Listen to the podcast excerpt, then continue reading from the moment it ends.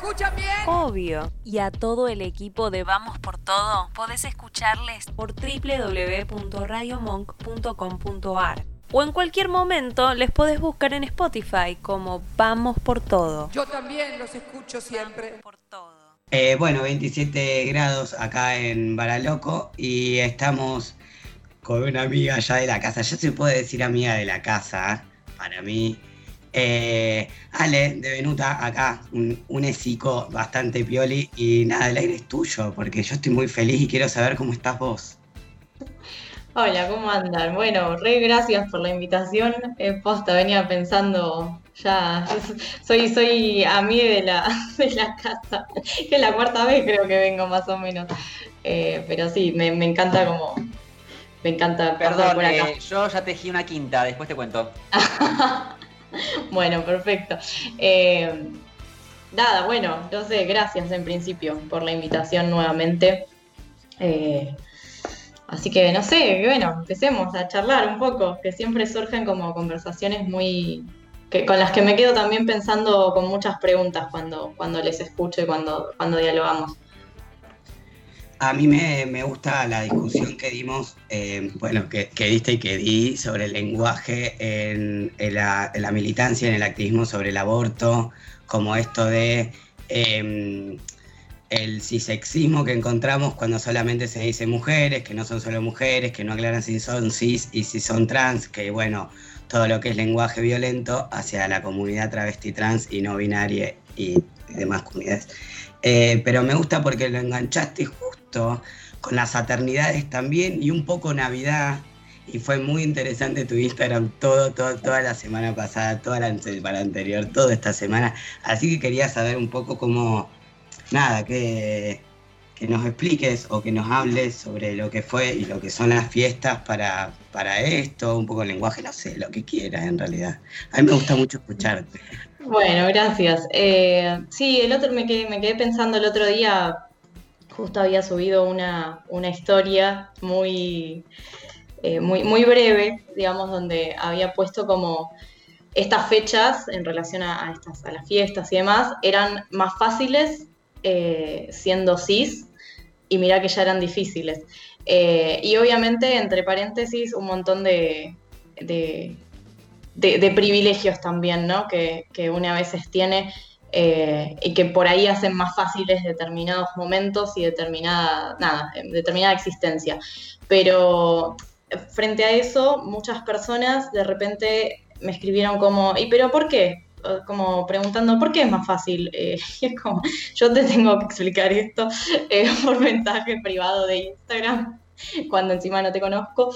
Eh, y digo, traigo esto, traigo esto porque fue como, fueron unas semanas que, bueno, eh, en lo personal vienen siendo como bastante complicadas, pero también viendo mucho en redes y leyendo también a muchas personas, como todo lo que se pone en juego, ¿no? Que bueno, Marica también ha hablado eh, bastante de esto en alguna, eh, creo que hemos hablado de esto en alguna oportunidad y la otra vez ustedes también estaban hablando en, en- en uno de los programas que les escuché respecto a, todo lo que se mueve en estas épocas de fiestas y en relación a la familia y a la familia nuclear y a cómo la familia nuclear eh, de repente es, un ámbito de, múltiples violencias y creo que muchas veces, eh, nada, por distintas cuestiones de, cómo se nos juega la pertenencia y la no pertenencia, por ahí estamos intentando pertenecer a espacios que de por sí son estructuralmente violentos y que nos expulsan eh, y creo que más allá de que, bueno, en lo personal como que esto, no sé, no, no tiene un significado para mí la Navidad y el Año Nuevo y demás,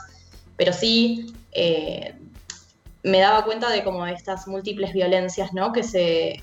que quizás uno, las conoce por escuchar a otros eh, y, y por leerlas y demás, pero cuando se juegan en carne propia es muy, es muy duro. Entonces estoy como también hablando un poco desde, desde ese lugar hoy, ¿no? Como, como muy atravesada por. eh, por, por nada, como todo este proceso por ahí de, de- transición, si se quiere. A mí me gusta pensar que la vida en realidad es una transición constante, nuestras ide- identidades son transiciones constantes, pero, eh, pero bueno, encontrándome con, con esas, con esas cosas que se ponen en juego en los vínculos que creías que por ahí te albergaban de algunas formas, eh, siempre y cuando, claro, seas eh, cisgénero, heterosexual y un, millón de cosas más, ¿no? La otra vez decía esto, ¿no? Como que creo que eh, se reivindica mucho desde el feminismo la maternidad deseada y se milita la maternidad constantemente. Pero, digamos, en ese deseo, ese, ese, deseo de maternar o de exaternar es sumamente excluyente, digo, porque estructuralmente creo que nadie quiere tener eh, una trans, una hija no hetero, una hija disca, eh, neurodivergente, no sé, digo, la lista podría ser enorme. Eh, y, bueno, y venía como muy pensando en estas cuestiones, ¿no? Como dándole una vez más una vuelta de tuerca más a lo violento que resulta los, los vínculos que son altamente jerarquizados y que aprendemos a jerarquizar en, eh, en, esta sociedad, digamos. Sí, antes de, pasar la, voz, porque estamos ahí como queriendo hablar todos, es un tema que acá se habla mucho y, no tiene, para mí no tiene nada que ver con las fiestas, solamente que en las fiestas lo vemos como mucho más, porque no te puedes escapar de ir. Y quienes escapan, la pasamos mejor. Eh, pero a mí me, me, parece flashero esto de que, como decías, nos excluyen, pero después nos hacen sentir culpables porque somos les excluides. Es como que es eso. Yo no, quiero tu no normalidad en la mesa, callate, sé lo más heterosexual paquisis posible en la mesa. Eh, pero cuando no querés serlo y cuando te vas porque realmente no es tu lugar, porque no existe un lugar en esa mesa para vos, en esa familia, y si lo hay, es un lugar de, nada, violencia. Eh, cuando podés y decidís irte, sos una mala persona porque te fuiste de tu núcleo y sos una mala agradecida porque no aguantas la, violencia y todos sufren violencia un poquito. Porque chiste a la gordita se lo hacemos. No, bueno, no se debería. Em, no, no está bueno que hayan chistes de identidades, corporalidades, de nada. Porque no, no son cosas para reírse. es como eso, como que yo siento que la familia heterosexual cis argentina, porque es la única que conozco, em, te excluye, te suplica que vuelvas, cuando vuelvas te vuelve a excluir y quedamos como en el limbo de aceptar el poco amor que nos dan o decir, che, yo no lo quiero y no sé cómo irme, pero al mismo tiempo necesito que me amen y, es todo como un matete y nos, por suerte yo esta Navidad me encontré con gente que estaba la misma que yo, eh, Marica por ejemplo, que vino a casa, gente que pudo dar esta discusión en una noche mientras teníamos vecinos que decían 3, 2, 1, feliz Navidad y pudimos vivir otra realidad. No sé, eh, ¿ustedes quieren decir algo? Yo estoy como en una porque me acaban de cerrar la cuenta de nuevo, no me pregunten. ¿Otra vez? Sí, me tienen la cajeta al plato, pero nada, pensar en todo lo que vienen charlando ustedes y también en que eh, justamente el sistema funciona y se maneja hacia un mismo lugar que es justamente lo que se encarga de ir eliminando lo que se sale de esos lugares. Por eso es que no entienden muchas personas lo dificultoso que se puede volver correrte un poquito de la norma, porque claramente están dentro de esa norma, donde todo funciona para que ellos estén ahí sin hacerse ningún tipo de pregunta. Cuando empezás a rascar un poquito también logran empatizar y creen que hasta son víctimas de lo mismo que vos, digo, ¿no? Cuando les decís que lo que son las violencias familiares, dicen, oye, en mi familia también hay violencia, sí, Paqui, ya sé, en todas de ahí no estamos queriendo correr, digo, les cuesta un montón visibilizarlo y al no poder visibilizarlo nos, responsabilizan a nosotros como si nosotros eligiésemos eso. Y algo que sí venimos a, militando un montón es poder también hacernos cargo de que, eh, no sé cómo decirlo, pero estoy pensando en otra cosa ahora, pero eh, no negar esta este deseo que tenemos de comunidad, de pertenecer, de armar una manada, de ser amades, deseades, querides, buscades. Las fechas para mí eh, festivas capitalistas generan este tipo de, sensaciones de ansiedad y de demás, porque hay personas que no son llamadas. Hay personas a las que nadie invita. A nadie le importa con quién la pasás, con quién no la pasás. Eso es lo realmente angustiante de todo eso. Y en un sistema que nos impide, que esto Ale vos lo decís siempre, nos lleva a negar, a tapar, a que el dolor no te pare, a seguir adelante, justamente a negar ese dolor que nos produce la soledad, el abandono, el no, ser, el no sentirnos querides y a decir que todos nos chupan huevo, que la gente es una mierda, que la familia es una cagada y que de repente, no sé, viste, inventan una figura de un Grinch que no existe y que en realidad lo que hay es ese dolor de, de una madre y un padre heterosexual que no supieron amar, básicamente.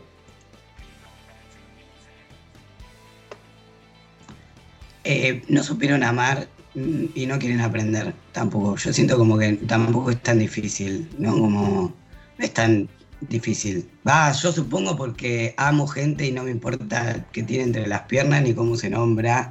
Y al mismo tiempo me reimporta porque las identidades son políticas y me parece que está re bueno nombrarse. Entonces, eh, obviamente que a un Cispaki no, no, lo van no la van, no lo van o no le van porque existen sus pronombres también, a violentar de la misma manera que una persona trans que modificó su corporalidad, ponele, uh, como para dar un ejemplo, o una persona que tiene una discapacidad, o una persona no normal. Eh, entonces, esas personas cis que quieren ser víctimas del mismo sistema, porque yo siento que un poco buscan ser víctimas como para poder decir yo también sufro, como el famoso Me Too, Em, no entienden lo que se pone en juego. No estamos poniendo en juego si me invitan en Navidad o no. Estamos poniendo en juego que hay niñas en este preciso momento que están siendo echadas de su casa por falta de amor familiar. Entonces, aborto legal. Julia. Sí, eh, estaba escuchándoles y me, puse como oyente en un momento. Dije, wow, qué buen programa. Eh, estaba pensando algo que, que pensé a partir de esta Navidad en la que básicamente quería que la gente se vaya y no había chance, la gente no se estaría yendo, no se estaba yendo de mi casa.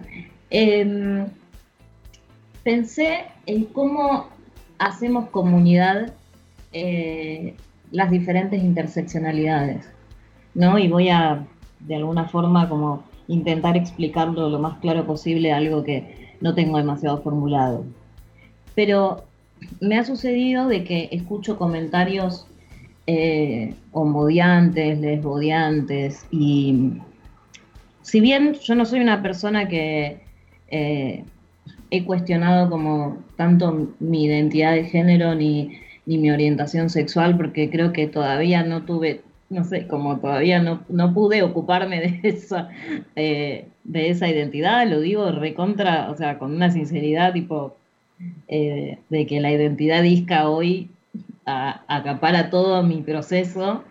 Eh, pero siento que... ¿Se escucha? Ay, creo que me perdí. Ah, ahí está. No, no. Te estoy reescuchando así. Ok, no, no, está bien. Eh, no, es que se me había quedado... Yo vengo diciendo, sí, sí, pensé a mí también. Bueno, em, digo, yo soy una persona que no me he involucrado en cuestiones de eh, eh, cuestionar todavía mi identidad de género ni, mis, eh, ni mi orientación sexual. No sé, como todavía creo que no, no he reeducado el deseo en ese sentido y no he reeducado mi identidad, mejor dicho, no el deseo. Porque creo que mi identidad disca está por ahora acaparando todo el territorio y estoy todavía repensándome en ese sentido y agradezco también que así sea porque claramente eh, nací con discapacidad, entonces eh, lamentablemente es lo primero que la gente ve. Entonces creo que era, es una, una premisa, es algo que yo eh, todavía estoy haciendo el laburo de pensarlo. Pero siento y me, me sucede cuando comparto una mesa con alguien que hace un comentario transodiante. Eh, por ejemplo, el otro día eh, compartí un momento con una persona que habló de dos personas de mi ciudad, de mi pueblo, que se conoce, que son parejas y son dos hombres, eh, y los trató como de asquerosos. Entonces, digo, ¿qué pasa cuando las personas que tenemos una identidad no normal, no normalizada, no hegemónica, pero que no estamos cuestionando todavía nuestra identidad sexual, también nos duele, ¿no? No sé si está quedando claro, como a mí me duele muchísimo eh, cuando hacen ese tipo de comentarios porque me siento insultada, aún cuando no me identifico ni como, eh, no, no, o sea, aún todavía definiéndome como una mujer cis heterosexual. ¿No? No sé si se entiende. Como soy una mujer, soy una persona disidente, claramente.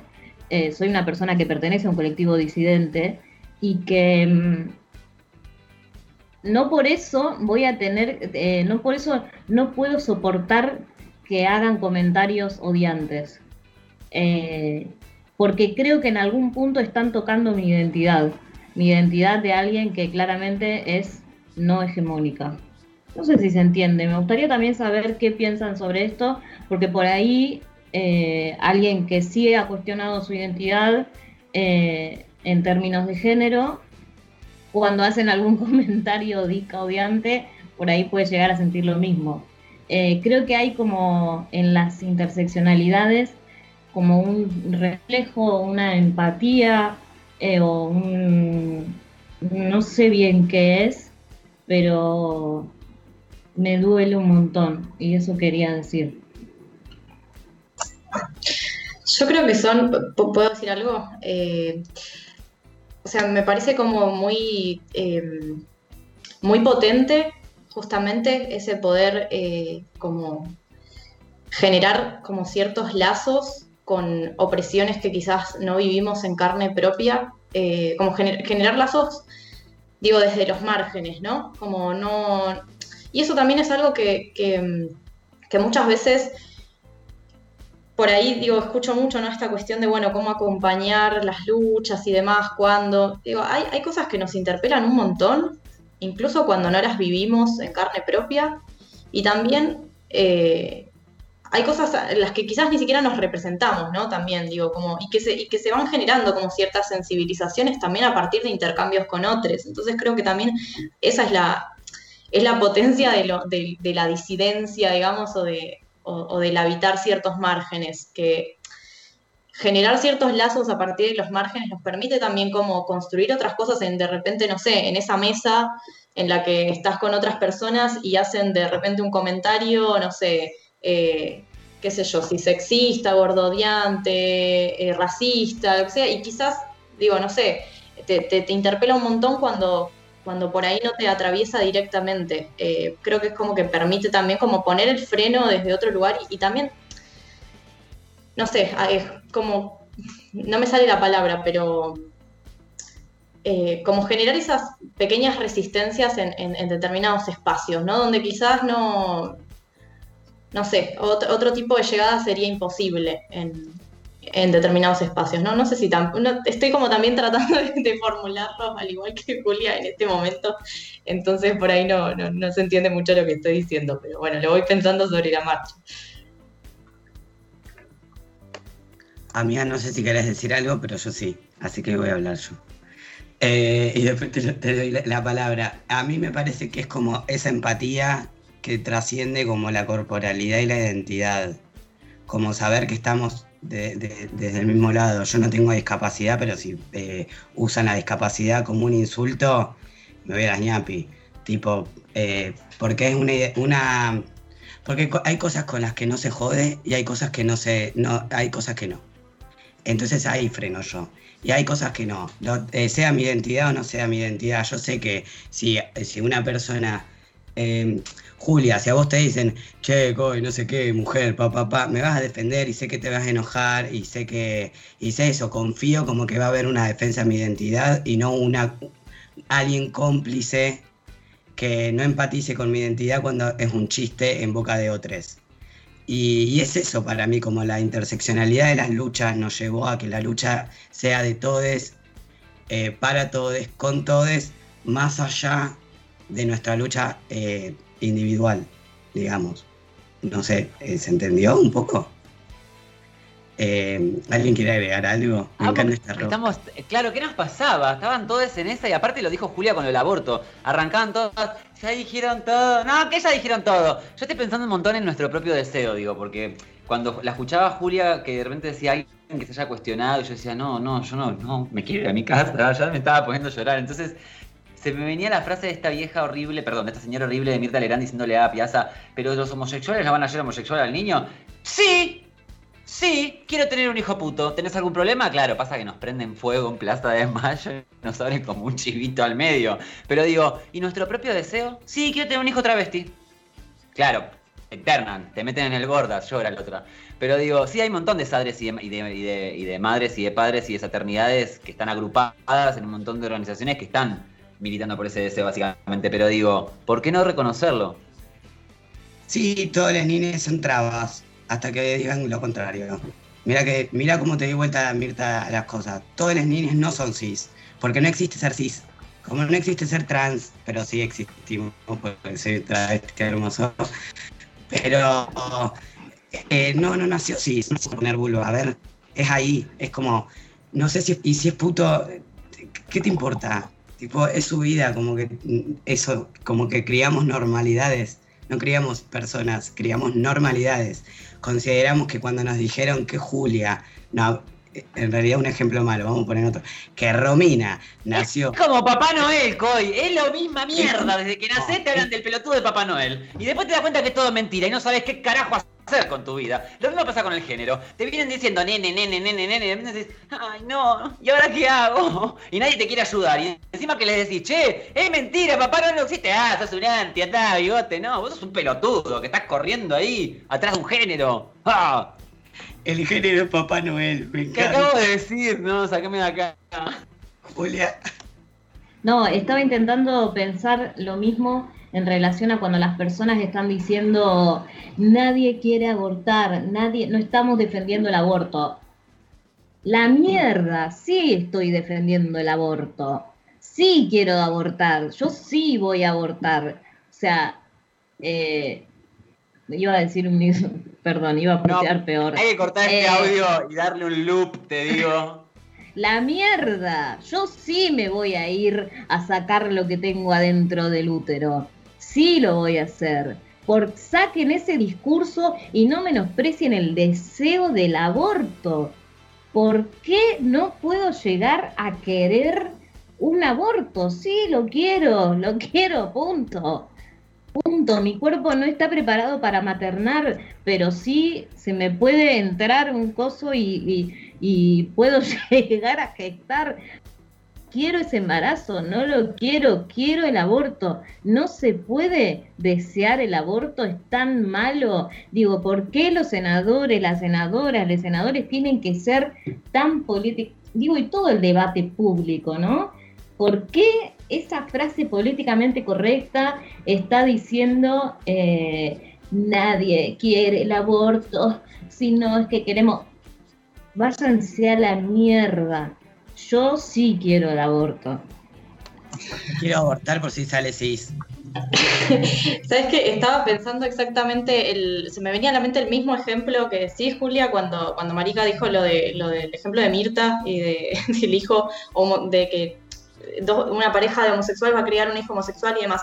Digo, me parece, y así hay como un millón de ejemplos que creo que nos ponen también como de relieve lo problemático de, de ciertos argumentos que esto, ¿no? Que caen en lo políticamente correcto y que siguen reforzando una normalidad. Y que me parece sobre todo problemático cuando justamente estamos eh, activando desde, llamémosle las disidencias, por, por decirlo como muy genéricamente, eh, que caemos en ciertos lugares comunes que no hacen más que reforzar eso. Digo, pienso en, el ejemplo del, aborto, en esto de lo primero que tenés que decir para ser políticamente correcto, es decir, eh, no, bueno, no se lo deseo a nadie esta experiencia. Digo, ¿por qué no? ¿no? Como siempre catastrofizando, eh, como esencializando en sí misma la, experiencia de abortar como algo negativo.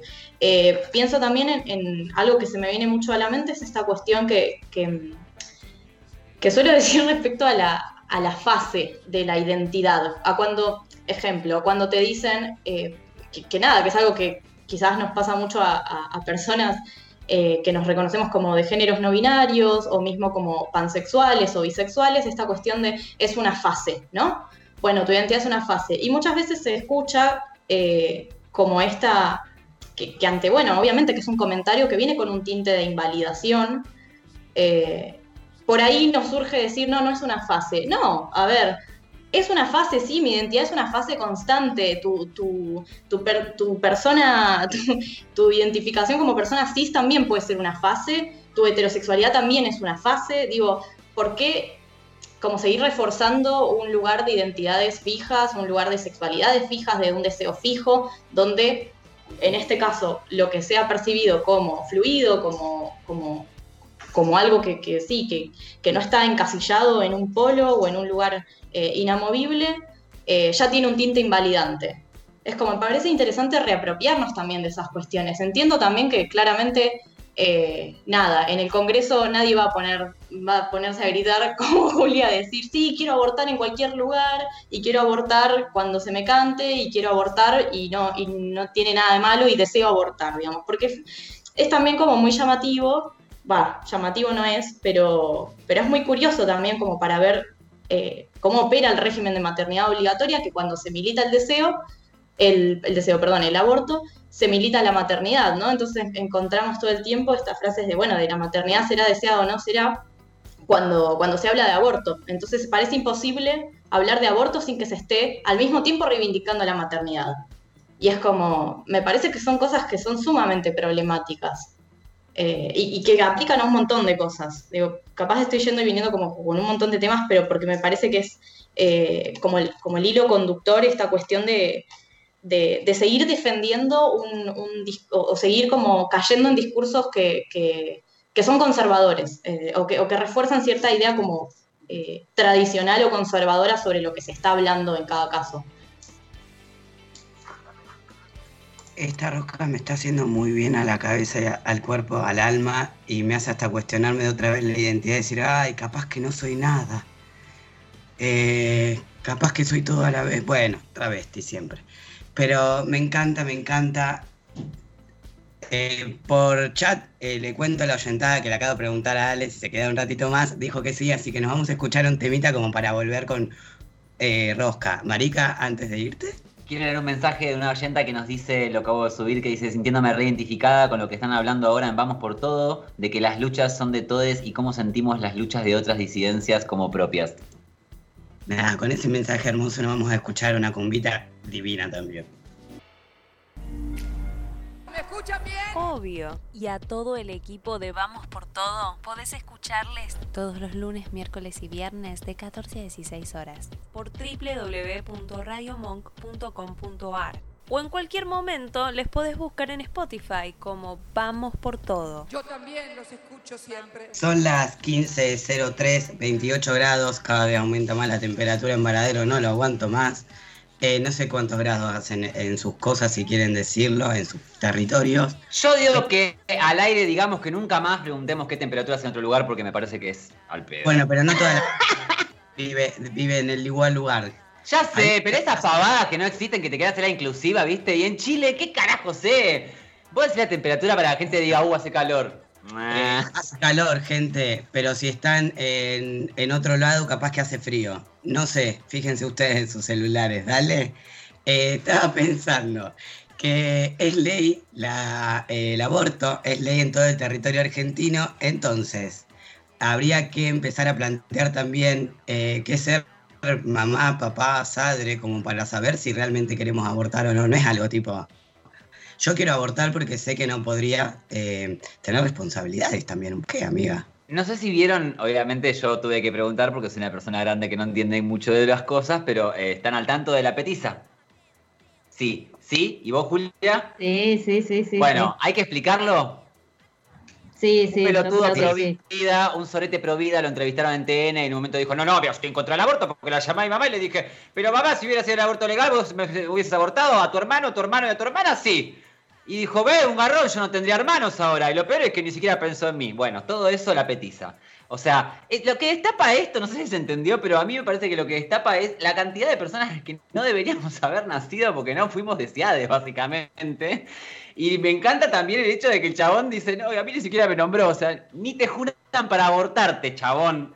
Y estás ahí, en contra de la ley, o sea, pero digo, lo que Tapa me parece que tiene que ver con esto de las maternidades y las paternidades. Digo, más allá de pensar en estupidez compleja, el stand-up de Mariana Pichot y vencer y si me hubieran abortado, cosa que no es posible, sí poder hacernos cargo hoy en el presente de cuántas madres cisgénero y cuántos padres cisgénero detestan maternar, detestan paternar, lo viven como una condena y en ese transcurso le cagaron la vida a todo lo que criaron, digo, ¿no? Pero poder hacerse cargo de que es una mierda la maternidad y dejar de romantizarla a lo marugotana.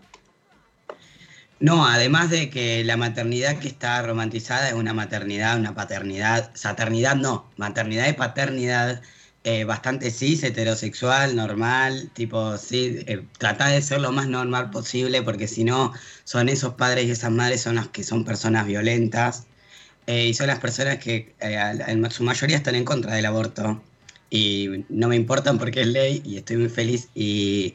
Pero el tema es este, ¿no? ¿Cómo, cómo empezamos a, militar? Que ahora que es ley, eh, esta parte de decir, che, es una decisión zarpada, y no porque nadie quiere abortar, sino porque eh, si no abortás, tenés que criar, tenés que hacer que un espacio, una familia, gente, lugares, sea sano y no sea tan violento para tu hija esto que, pusimos el audio de Valeria, la sociedad no está armada para gente trans. Y es verdad, porque nos odian.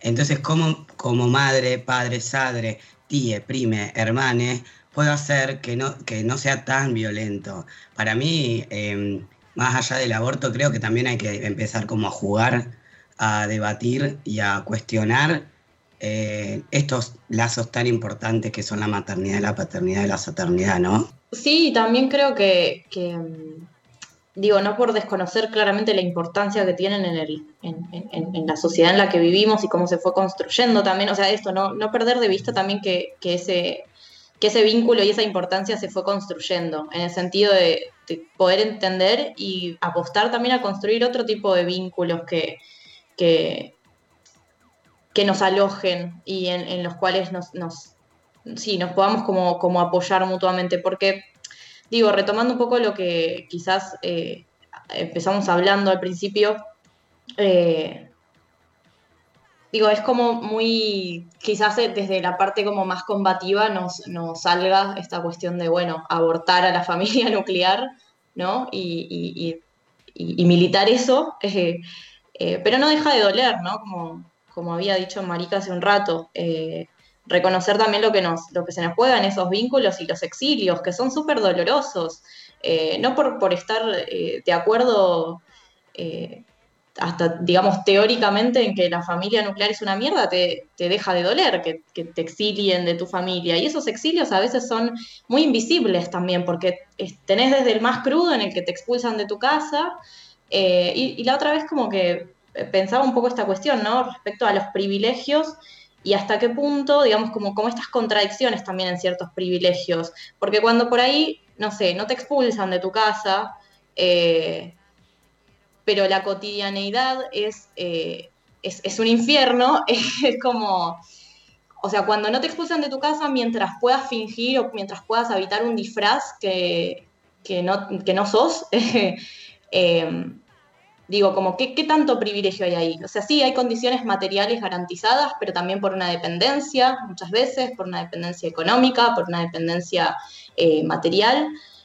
donde, nada, para existir en esa familia tenés que jugar a ser alguien que, no sos.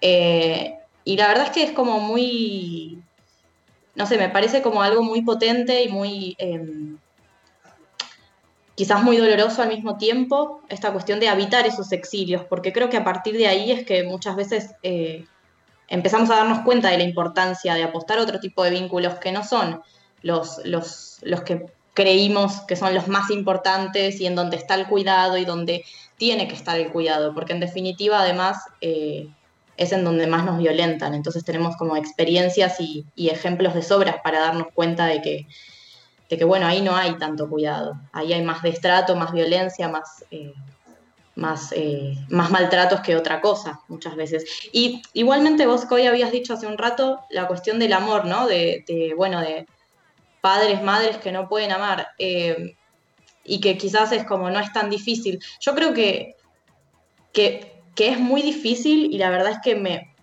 no por, por decir que es difícil esté justificando eso, pero sí veo que en nombre del amor también se sustentan un montón de violencias. Y a mí me gusta pensar que ese amor es un amor, es un tipo de amor de mierda que aprendimos como amor. Es amar eh, con, ciertas, eh, con ciertas características. Y, es, es muy crudo cuando, cuando tu existencia de repente es significada como una, como una falla en la maternidad o en la paternidad del otro. Es decir, como una como, como esta frase, ¿no? De en qué fallé, eh, en qué fallé como madre, en qué fallé como padre, cuando de repente tu hija no es lo que, eh, lo que esperaban, es como. Es, una mierda que estemos, que estemos pensando que, Porque digo, encima se construye a partir de la culpa y estás violentando y, eh, los derechos humanos, básicamente, de tu hija. Eh, pero al mismo tiempo hay una maternidad culposa en esa crianza, es como, es súper complejo. Entonces creo que, hay como muchas, eh, muchas cuestiones en juego y también al mismo tiempo creo que no, no por entender que UNE tenga sus procesos y que pueda ser difícil de procesar un montón de cuestiones, UNE tiene que estar bancando y tolerando eso. Eh, te puede llevar, no sé, como madre, como padre, te puede llevar un montón de años entender y acompañar a tu hija.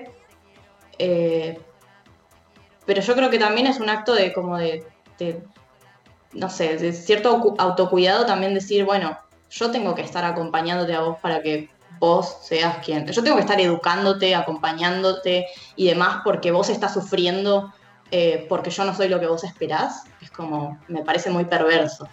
Bueno, toda la oyentada del programa estamos llamando a nuestros terapeutas, nuestras terapeutas, porque la verdad que con todo lo que dijiste yo, em, nada, ah, me agarró el síndrome Maradona. Eh, pero es, muy zarpado darse cuenta en algún momento de, nuestras vidas, no importa la edad, el vacío, darnos cuenta cuál es nuestro deseo y cuál es el deseo de, nuestros padres sobre nosotros y cómo eh, no van de la mano y cómo nos sentimos como el culo por no ser lo que querían que seamos.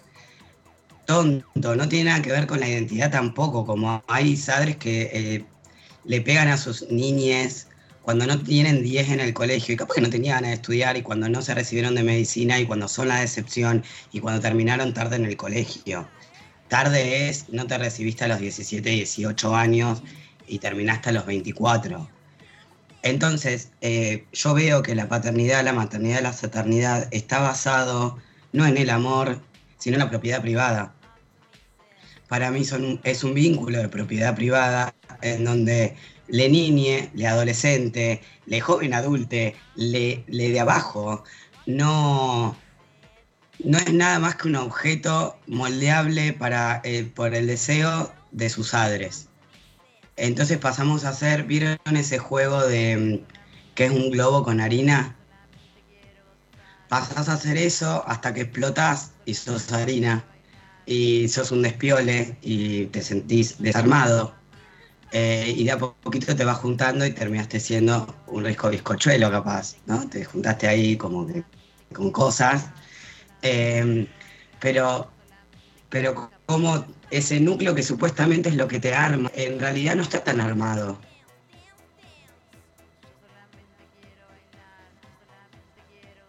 En realidad está desarmado porque poco nos conocen viendo todo. Porque nos enseñaron que todo lo que nos gusta en realidad le gustan nuestros padres. Y es muy flashero darse cuenta de eso y querer construir, porque también un poco aprendimos a esa base. Y si nos enseñan desde que somos niñas, somos objeto de deseos eh, externos, cuando tengamos pareja, cuando tengamos niñas, cuando tengamos amigas, esas personas van a ser objeto nuestro con nuestros deseos, porque yo quiero que vos seas como para mí esto, yo quiero que vos me acompañes a esto, yo quiero que vos hagas esto siempre y cuando yo lo quiera y no lo que vos decías. Entonces los deseos no existen, no existe el deseo propio, eh, o sí, pero es muy difícil encontrarlo. Sí, hasta que nos vayamos de nuestra familia, ¿no? Dije mucho y no sé si qué dije al mismo tiempo. ¿Alguien quiere agregar algo? ¿Están eh, el estrés en una.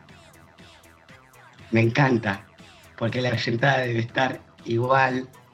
Eh, y es muy, es muy cruel romper lazos familiares, pero creo que es necesario, porque la sangre no une, Shenchi, la sangre es sangre. Y mm, no te salva la vida. Bueno, sí te salva la vida, justamente, pero no te salva la salud mental.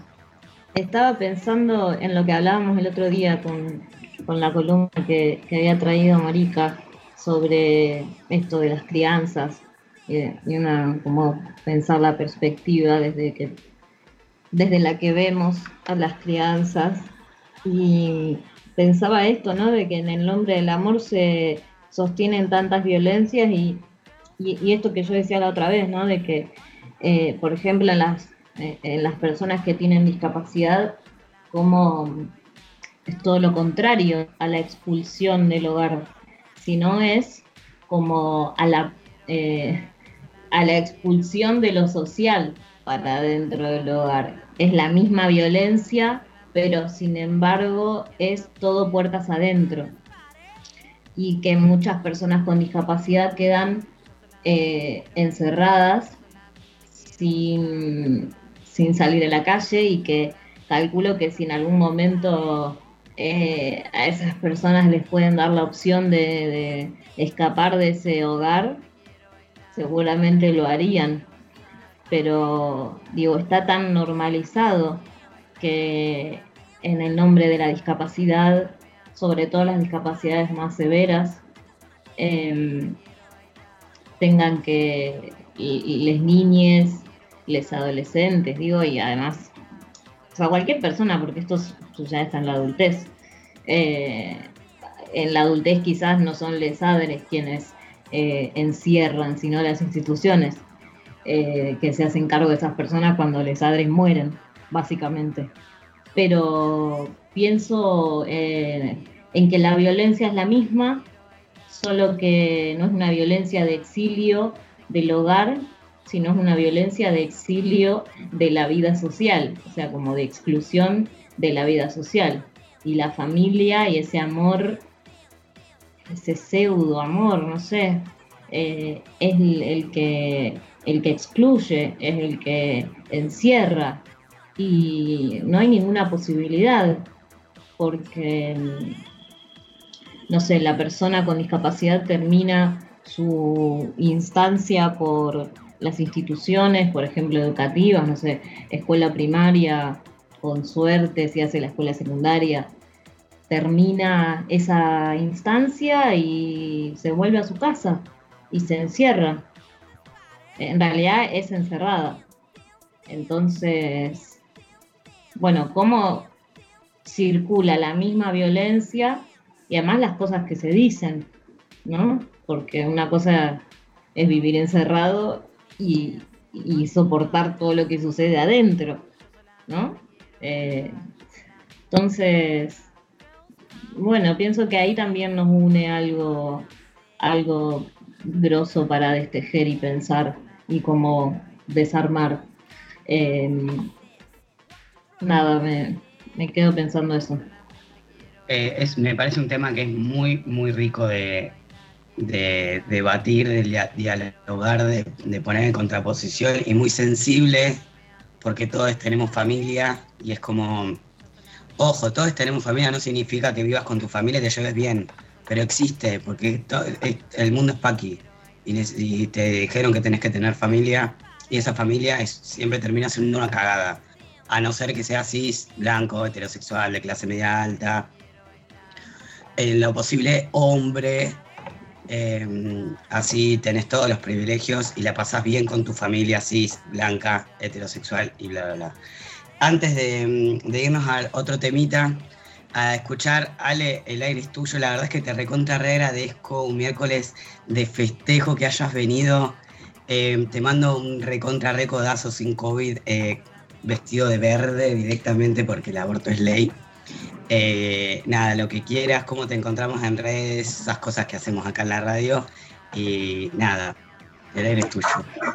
Eh, bueno, yo me, quedo con la frase del género Papá Noel. no me parece que hay que estamparla en una remera. ese va a ser mi aporte, volver a, traer el comentario de Marita. Antes de que te eh, despidas, igual te quiero contar cuál es la quinta invitación que vamos ah, a a Vamos por Todo. Ayer estuve compartiendo la vigilia con Sol despeinada y con Mati cada día y hablamos justamente, él me decía de que le encantaba lo que, le encantaba escucharte, a vos. Y le digo, bueno, les voy a juntar entonces, así que en enero cuando tengamos tiempo hacemos un cruce radial entre los tres porque me encantaría escucharles a ustedes al aire. Así que ahí, ya está la quinta vez que te vamos a invitar, vamos por todo, Ale, te, adoro. Bueno, re sí, desde, desde ya que, me prendo. Eh, y bueno, nada, en, respondiendo un poco en redes me pueden encontrar en, este momento en Instagram hasta que, no sé, me fleten a mí también o me termine yendo porque la verdad que cada vez está peor Instagram, eh, como psi.alejandradev. Eh, estoy dando unos talleres también, que aprovecho y paso ahí el autobombo, eh, sobre amor, monogamia y parejocentrismo, donde, bueno, vemos también bastantes estas cuestiones de cómo se construyen las jerarquías vinculares, eh, qué, tipos de vínculos aprendemos a, jerarquizar, eh, mucho sobre mercado del deseo, del afecto y demás. Así que ahora en enero voy a estar lanzando estos días una fecha para, para enero, ya va a ser la, última porque ya me, cansé un poco igual de este taller, así que quiero como cerrar el, cerrar el ciclo, va a ser el último. Eh, y nada, eso, agradecerles nuevamente la, invitación y la conversación que, hemos tenido. Re gracias a ustedes. Eh, estamos muy felices y queremos que vuelvas, así que te esperamos en, enero. Nos vamos escuchando a un temita que quiero que en realidad Marika se pare y la baile, así que con un poco te mando a bailar, amiga. Ahí venimos. la cosa está buena, lo que vamos a hacer. Vamos por todo. En un mundo que nos quiere callades, nos parece obligatorio hacer ruido. Vamos por todo es un espacio de lucha y de reclamo. Y Falopita Bardera. En Radio Monk.